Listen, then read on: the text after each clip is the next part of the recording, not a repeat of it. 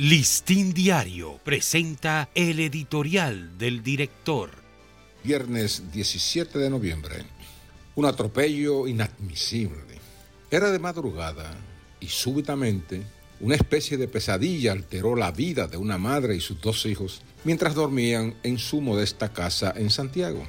Y era que en una especie de zafarrancho de combate de agentes antidrogas, la vivienda fue prácticamente asaltada para capturar a alguien buscado por la autoridad. La operación fue brutal porque derribaron la puerta de la casa y penetraron en ella sin que al final hallaran nada de lo que buscaban. Tras el bochornoso operativo que causó un daño moral, psicológico y material contra esa familia, fiscal y tropas ocupantes admitieron que habían equivocado de objetivo. Pero esta no debe quedarse como una simple e irresponsable excusa porque en sí mismo se trató de un operativo burdo y consciente de que eso era lo que se imponía. Este episodio ocurrió en La Ciénegas, Santiago, a la vista de las más encumbradas autoridades, sin que hasta el momento el Ministerio Público y la Dirección de Drogas se hayan disculpado.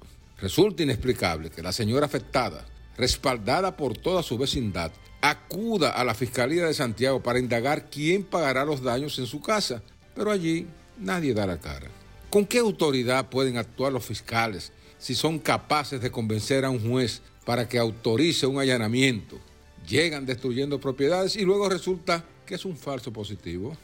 Si este país quiere seguir siendo un territorio idóneo para atraer turistas e inversión extranjera, ese tipo de procederes, en nombre de la ley, no puede tolerarse.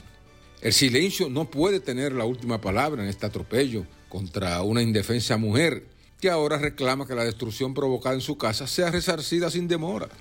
El Ministerio Público tiene la obligación de responder sin ambigüedades por este vil atropello y sancionar conforme al derecho a quienes lo motivaron y a sus ejecutores.